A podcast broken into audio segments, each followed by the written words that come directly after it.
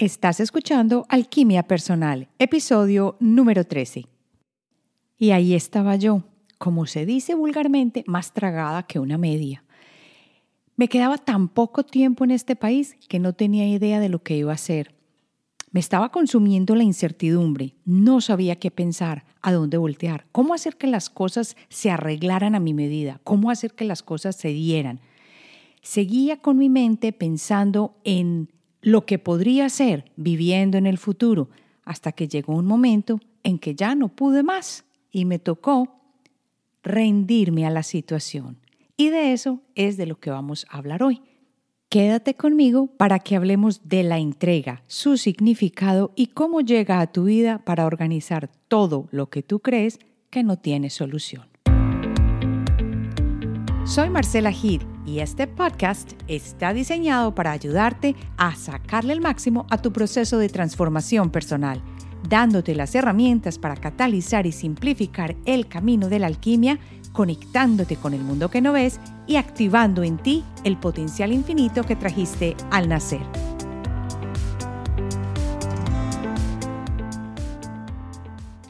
Hola, hola, bienvenido a esta nueva emisión de Alquimia Personal. Hoy traigo un tema que yo sé que nos va a servir bastante a todos y que probablemente tú ya has pasado por él y así es como has solucionado muchas situaciones en tu vida.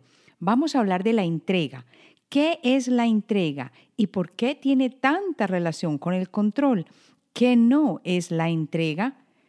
¿Cómo llegamos a la entrega? Los siete pasos, no pasos, pero las siete cosas que pueden ayudarte a llegar a ese momento de entrega. Y te voy a contar un poquito de mi historia personal, de un recuerdo que tengo de cuando verdaderamente me entregué y cómo las cosas se solucionaron y todo para mi beneficio. Es una pequeña parte de la historia de amor de cómo resulté yo aquí casada en los Estados Unidos con mi gringo y cómo la entrega me ayudó.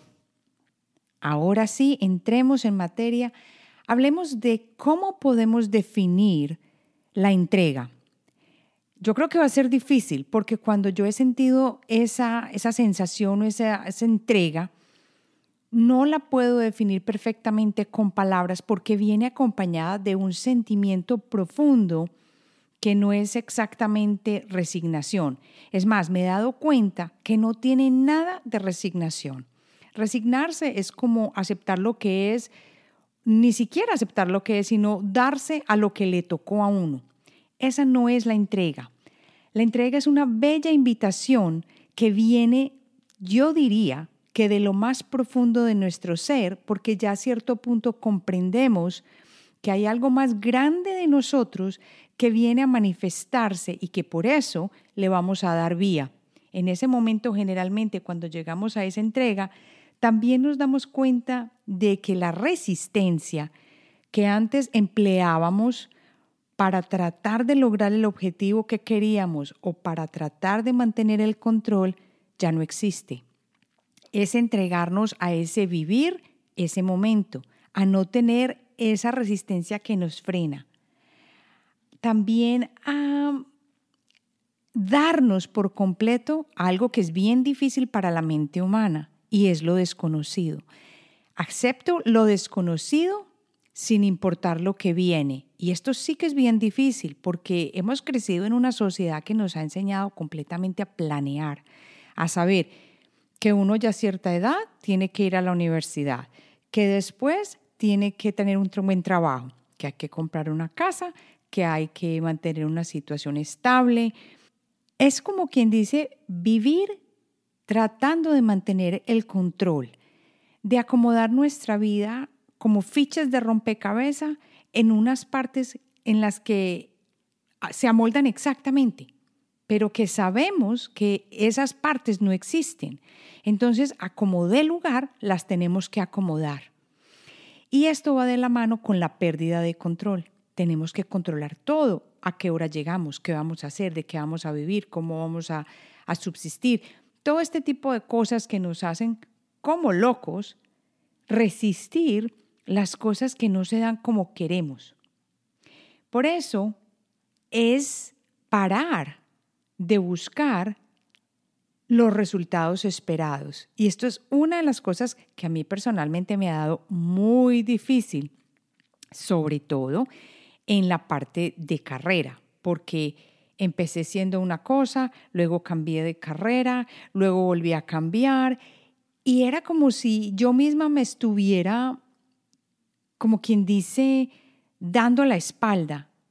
Pero eso no es así. No tenemos que mantener siempre el control, pero me costó mucho trabajo encontrar que hay otra salida. Y la salida es la no resistencia. Ahora, como te digo, con esta situación que estamos viviendo, esto va a ser súper importante que lo comprendamos y que lo, que lo incorporemos dentro de nuestra vida. Porque llegamos a la entrega es a través generalmente de situaciones con las que ya no podemos cargar más. Esto pasa con, por ejemplo, matrimonios que ya no funcionan, que ya la gente dice, ya no puedo más, yo me tengo que salir de esta situación o situaciones que se vuelven muy complicadas y difíciles o situaciones de salud que, yo, que ya no podemos controlar y no podemos ayudarle a la persona que está sufriendo a recuperar la salud. Entonces, ¿qué nos tocó hacer? Entregarnos. O situaciones tan sencillas que no tienen que ser tan, tan difíciles como las de una cosa de salud. Digamos que estás como le pasa a muchos inmigrantes fuera de sus países de origen, sintiéndote que estás solo, aislado, abandonado en una situación difícil y que estás luchando y luchando. Y aquí es muy importante que miremos el tipo de palabras con los que nos expresamos para describir una situación. Si estás usando palabras como luchar, derrota, eh, una batalla, todo esto, esto te está indicando que son cosas en las que todavía quieres guardar el control a como dé lugar y aquí es momento de interiorizar, ¿será que es hora de entregarnos y de dar cabida a que el universo que es más sabio que yo me dé el espacio? Otra cosa que es bien común es que cuando llega la entrega es porque nos vemos obligados a buscar otra salida porque creemos que ya no hay más. Entonces ya nos llega ese desasosiego y decimos, ya no puedo más, ya me entrego pero es como si fuéramos raticas en, una, en un laberinto, tratando de buscar la salida. Si nos damos contra las paredes, nos damos contra las paredes, entonces, como se dice vulgarmente, ya nos cogen cansados. Y ya ahí es cuando nos entregamos. En mi caso, esto no fue así y así llega la historia. Cuando yo me vine acá a estudiar a los Estados Unidos, yo me vine con la idea de aprender inglés y de volverme dentro de cierto tiempo, unos meses, para seguir trabajando en Colombia y seguir mi vida en Colombia común y corriente.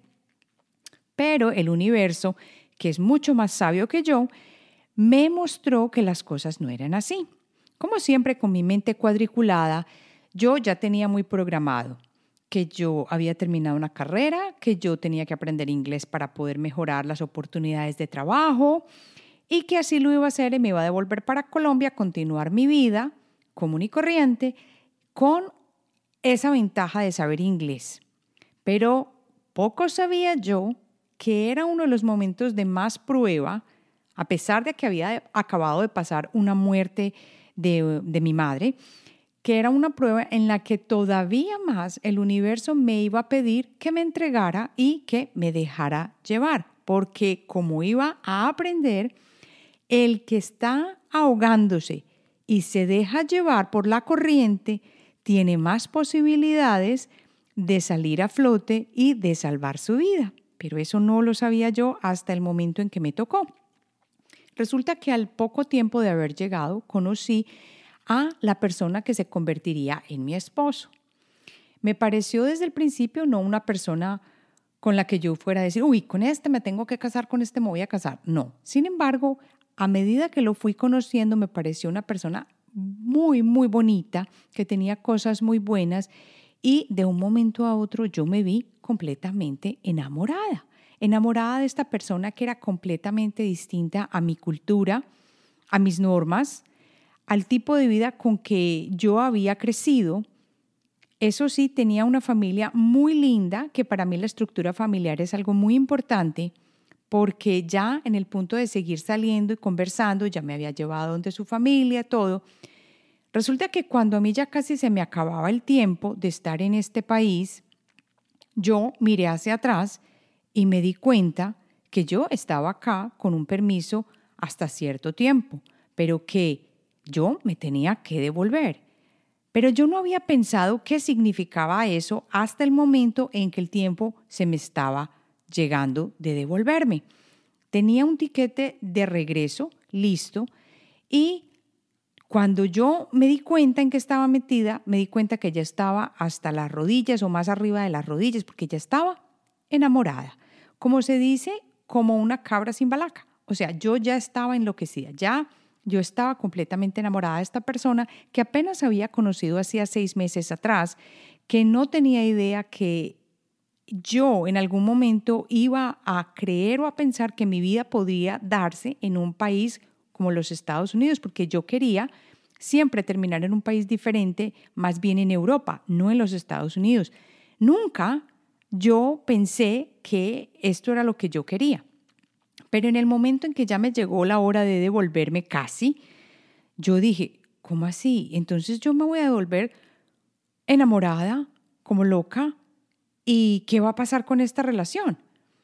Lo que sí tenía yo muy seguro era que yo no me devolvía si en ese momento yo lo miré si esta persona me decía que nos casáramos. Pero eso era totalmente remoto y les cuento por qué. Porque él era un hombre que había estado acostumbrado a vivir solo por mucho tiempo, mantenerse solo, aunque tenía su familia y todo, su familia, aunque estaba joven, su familia decía, no, este no lo casa nadie. Entonces siempre creían que él iba a terminar solo, viajando por el mundo porque le gustaba mucho viajar, todavía le gusta, nos gusta, y que no había posibilidad de una persona que lo acompañase en su vida. Y que si había una persona, pues que él nunca se iba a comprometer a matrimonio. Yo, más enamorada que loca, yo nunca pensé que, uy, yo no le voy a proponer matrimonio ni nada, porque yo, yo no, yo no iba a hacer eso, yo me devolvía, eso sí, yo lo tenía muy claro, yo no me quedaba en este país sin papeles, yo eso sí lo tenía muy claro. Cuando yo le di mi tiquete para regresar a Colombia, en esa época no estaban las cosas por internet como sucedían, yo le dije, cuando eso, yo había viajado por Avianca y él trabajaba en la ciudad, en Manhattan, yo le dije, bueno, vas y me reconfirmas el tiquete en la oficina de Avianca en la Sexta Avenida y para que todo esté listo para yo devolverme. Yo por dentro le daba el tiquete y pensaba, ay, bueno, me va a tocar devolverme porque este ni idea ni señas de que me va a decir que nos casemos. Llegó a tal momento este pensamiento y esta maquinar y maquinar y maquinar que a mí me empezó a llegar como, como un miedo. Y yo decía, ay, me tocó devolverme y yo ya me imaginaba que podía tener una vida acá, yo ya quería pasar mi tiempo acá, a mí me encantaba esta persona, quería seguir viviendo una vida diferente a la que yo ya había pensado que había podido tener en Colombia. Y resulta que yo le daba el tiquete y él no decía nada, no me reconfirmaba el tiquete, pero tampoco me decía que oye, nos vamos a casar o nos damos un tiempo y en un año, nada, nada. Y yo decía, pero ¿qué está pasando? ¿Qué está pasando? Y acuérdense que yo venía de una época en la que mi mamá se había muerto hacía muy poco, en mayo, y esto ya estamos hablando de haber pasado más o menos siete meses de la muerte de mi mamá. Pues a tal momento llegó la ansiedad y el deseo de, de que esa tenía que ser la salida y que yo quería solo eso y que yo no quería nada más que recuerdo que una noche tuve un sueño muy vívido, que yo generalmente tengo sueños muy lúcidos, pero este sí fue súper vívido, en que mi mamá llegó a mi sueño y me dijo, ¿qué es esa molestadera? ¿Qué es esa manera de pedir y de pedir y canzonear? Deja que las cosas se van a dar como se tengan que dar, pero deja al universo trabajar, no más con esa ansiedad y con ese deseo de empujar las cosas como los quieres tú. Yo me desperté en el medio de la noche impresionada, porque era como si yo hubiera visto a mi mamá en ese sueño ahí hablándome directamente. Para mi sorpresa, a los pocos días yo dije, no, yo tengo que dejar. Y desde ese momento me entregué y yo dije, lo que sea es. voy a dedicarme a pasar los últimos tiempos bueno, viviendo rico. Estamos hablando de que no me faltaban sino como que dos meses o un, mes para devolverme para Colombia. Yo ya tenía una extensión, ya no me daban más extensiones, yo ya me tenía que devolver. Yo ya, lo peor de todo era que yo ya sabía que no estaba enamorada de nadie más sino de esa persona acá, del gringo, y que yo no me quería devolver. A mí no me importó dejar casa, carro, beca, amigos, familia, colegio, universidad, de todo, colegio no, universidad y todo, porque ya la había terminado, me interesaba, trabajo, nada. Yo dije, ya, yo me quiero venir a vivir acá. Y esto era lo que me estaba produciendo la ansiedad. Cuando yo decidí soltar y dejar ir y entregarme al proceso de que lo que es es y voy a vivir los últimos momentos feliz, haciendo lo que quiero y teniendo las mejores ideas, imágenes y recuerdos, fue ahí cuando todo se dio.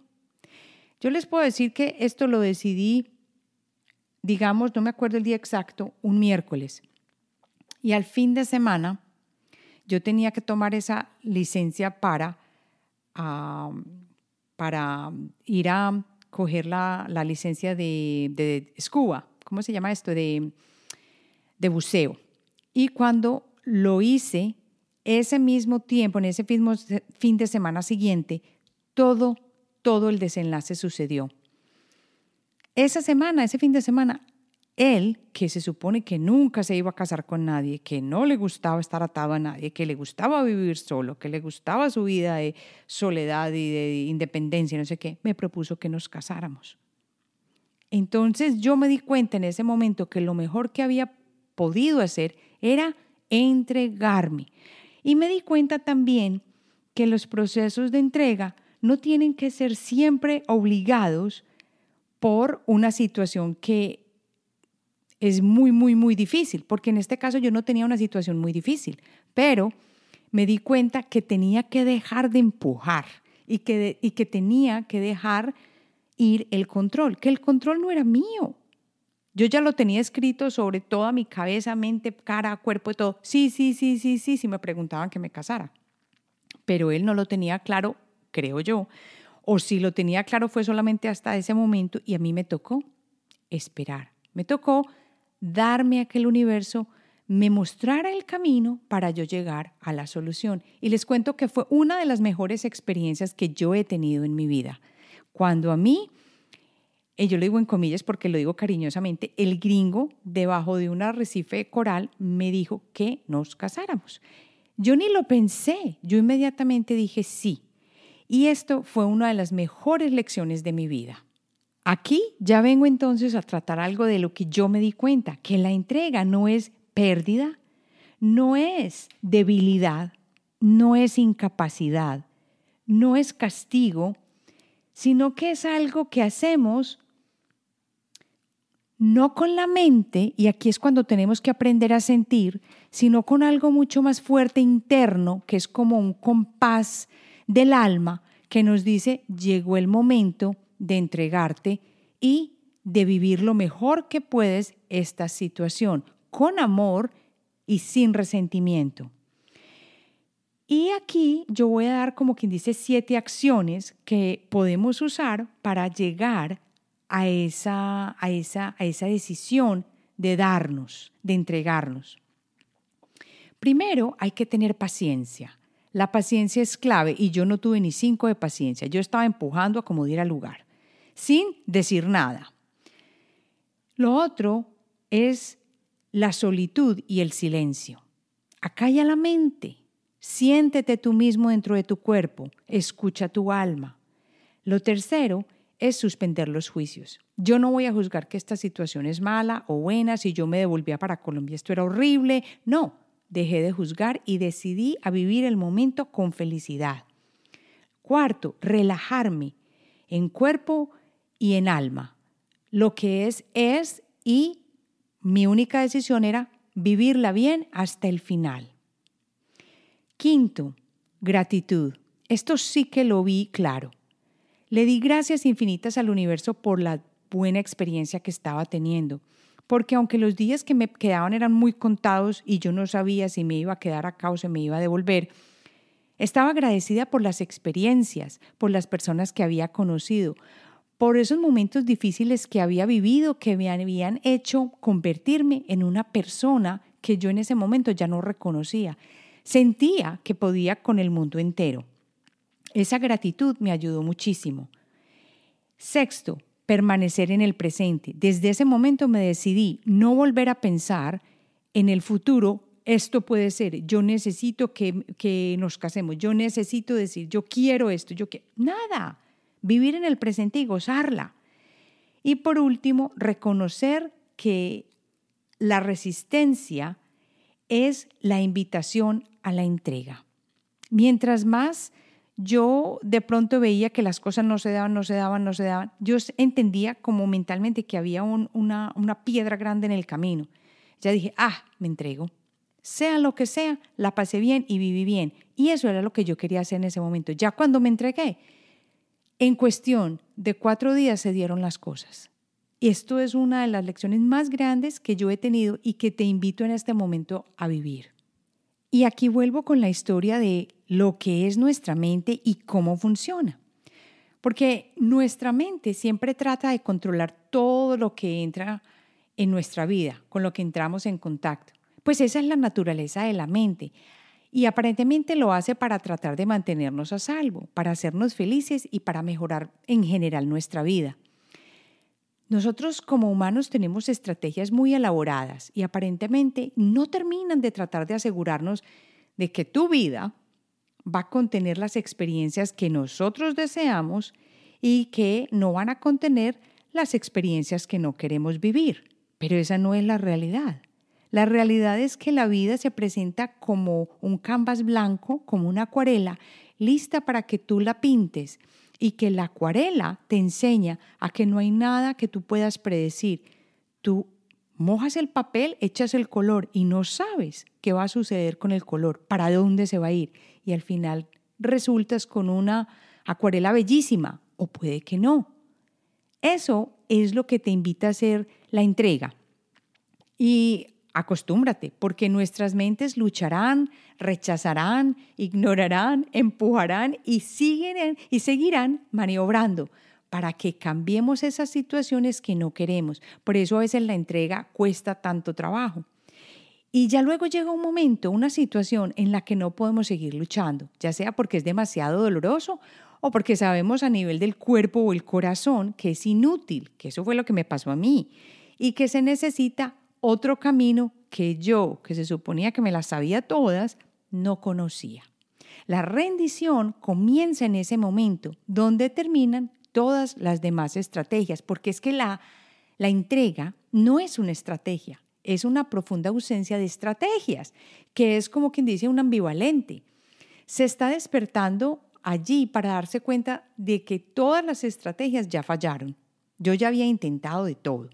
La familia me adoraba, eh, yo sabía que yo le gustaba, eh, echaba, como quien dice, señales, cositas, eh, como se dice en inglés, hints, ideas, y nada que me proponía matrimonio, porque esa es la vida.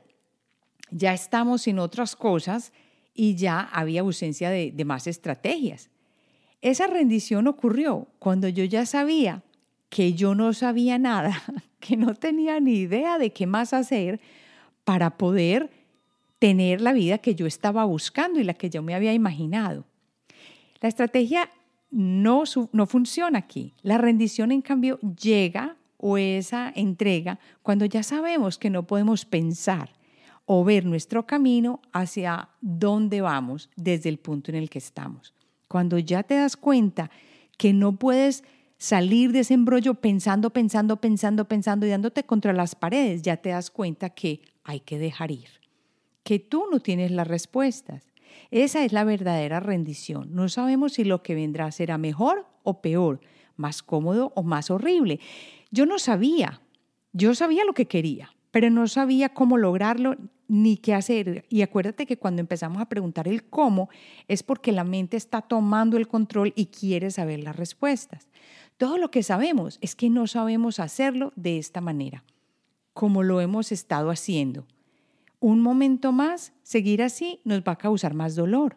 La rendición ocurre cuando no lo que queremos no puede suceder. Así que nuestra mente trata, de controlar todo lo que entre en nuestro campo, en nuestro contacto. Esa es la naturaleza. Eso ya lo sabemos muy, muy bien. Tenemos estrategias súper elaboradas, interminables para tratar de asegurarnos de que nuestras vidas contengan las experiencias que deseamos. Esto ya lo sabemos muy bien.